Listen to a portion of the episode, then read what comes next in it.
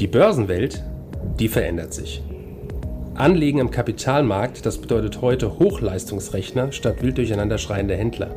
Minuszinsen statt Geldvermehrung ihrer Spareinlagen.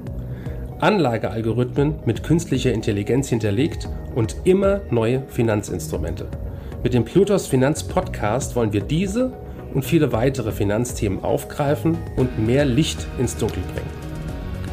Wir sind seit über 25 Jahren als unabhängiger Vermögensverwalter der vertrauensvolle Partner unserer Mandanten in allen Vermögensfragen und gehen hier ganz individuell auf ihre persönlichen Wünsche und Bedürfnisse ein.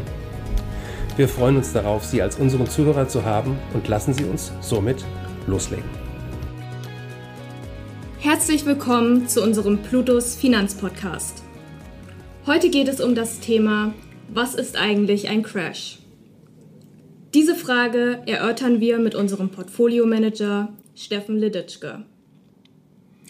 Einen wunderschönen guten Tag. Herr Leditschke, was ist denn eigentlich ein Crash? Unter einem Börsencrash wird ein starker Verfall der Kurse innerhalb einer vergleichsweise kurzen Zeitspanne verstanden.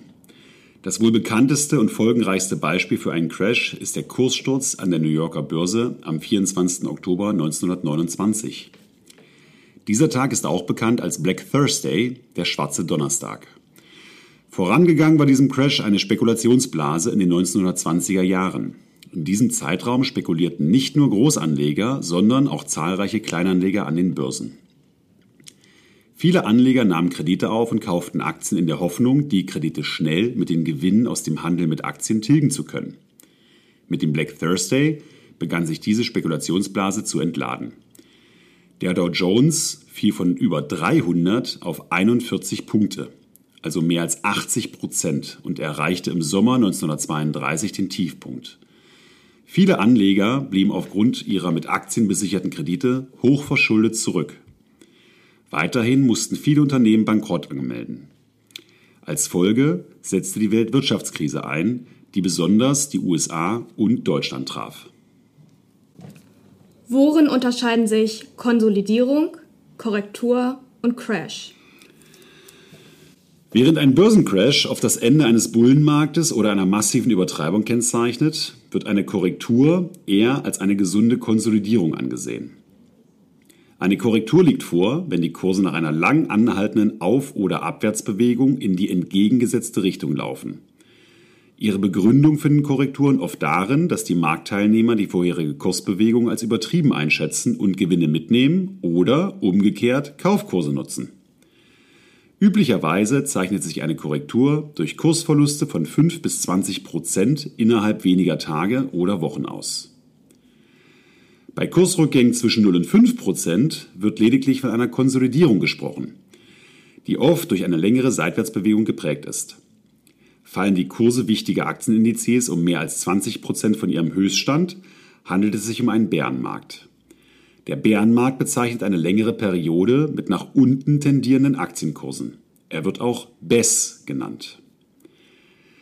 Werden die sechs bedeutendsten Börsencrash seit dem Jahr 1900 betrachtet, so kann festgestellt werden, dass ein Crash im Durchschnitt drei Jahre dauerte und die Aktienmärkte ca. 54 Prozent an Wert verloren haben. Wie schnell sich die Wirtschaft von einem solchen Kurssturz erholen kann, hängt von vielen Faktoren ab. Wie zum Beispiel von der zuvor erwähnten Unterstützung durch Zentralbanken. Auch wenn ein Börsencrash fast immer eine wirtschaftliche Krise mit sich brachte, folgte immer wieder eine entsprechende Erholung. Im Schnitt lag die kumulierte Rendite zwei Jahre nach dem Tiefpunkt eines Crashs bei 74 Prozent, fünf Jahre danach sogar bei durchschnittlich 138 Prozent. Und welche sind die häufigsten Gründe für einen Crash? Schon dem ersten bekannten Crash der Geschichte ging das Platzen einer Spekulationsblase voraus. Im 17. Jahrhundert ging es dabei um Tulpenzwiebeln. Der Preis dieser stieg dabei nicht mehr aufgrund ihres Wertes, sondern lediglich getrieben durch die Gewinnerwartungen der Anleger. Eine Zwiebel der Tulpe Semper Augustus konnte bis zu 10.000 Gulden kosten und entsprach damit dem damaligen Wert eines Amsterdames Stadthauses bester Lage. Bei einer Versteigerung in Haarlem im Februar 1637 konnte schließlich keine der angebotenen Tulpenzwiebeln zum angebotenen Preis verkauft werden. Die Spekulanten gerieten aufgrund fehlender Käufer in Panik und der Markt für Tulpen brach zusammen. Der Preis für die zuvor so begehrten Blumen fiel um bis zu 95 Prozent. Eindeutige Gründe für einen Crash lassen sich weder bei der Tulpomanie noch bei einem Crash an der Börse definieren. Es gibt jedoch eine Reihe von Faktoren, die in Crashphasen häufig eine Rolle spielen. Wäre das so, könnte man sie einfach prognostizieren. Meist beginnt ein Crash an einer bestimmten Börse und weitet sich auf andere Börsen aus. Das Risiko für einen Crash steigt mit fortschreitender Überbewertung der Aktienkurse und zunehmenden Liquiditätsengpässen bei den Anlegern. Getrieben von der Angst, hohe Verluste in Kauf nehmen zu müssen, entsteht ein hoher Verkaufsdruck und eine Dynamik, die sich von außen nur wenig beeinflussen lässt. Ein weiterer Grund für einen Crash kann auch ein sogenannter Black Swan, schwarzer Schwan, sein. Das wohl aktuellste Beispiel für ein solches Event ist der Ausbruch der Corona-Pandemie Anfang 2020. Aus Angst vor einer wirtschaftlichen Krise Ausgelöst durch die Pandemie und die Störung der Lieferketten kam zum Beispiel im DAX innerhalb kürzester Zeit zu einem Kursverfall von ca. 40 Prozent. Viele andere internationale Börsen haben sich ähnlich entwickelt.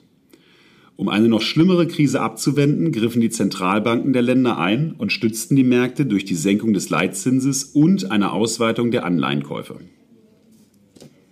Wie kann man sich vor einem Crash schützen? Und resultieren aus einem Crash auch Chancen? Es gibt einige Möglichkeiten, sich vor einem Crash zu schützen.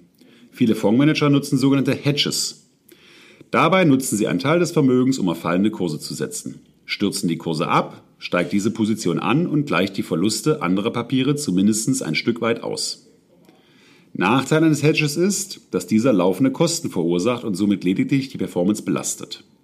Eine weitere Möglichkeit, sich abzusichern, besteht darin, mit Stop-Loss-Marken zu arbeiten. Das bedeutet, dass eine Position bei einem zuvor festgelegten Preis verkauft wird.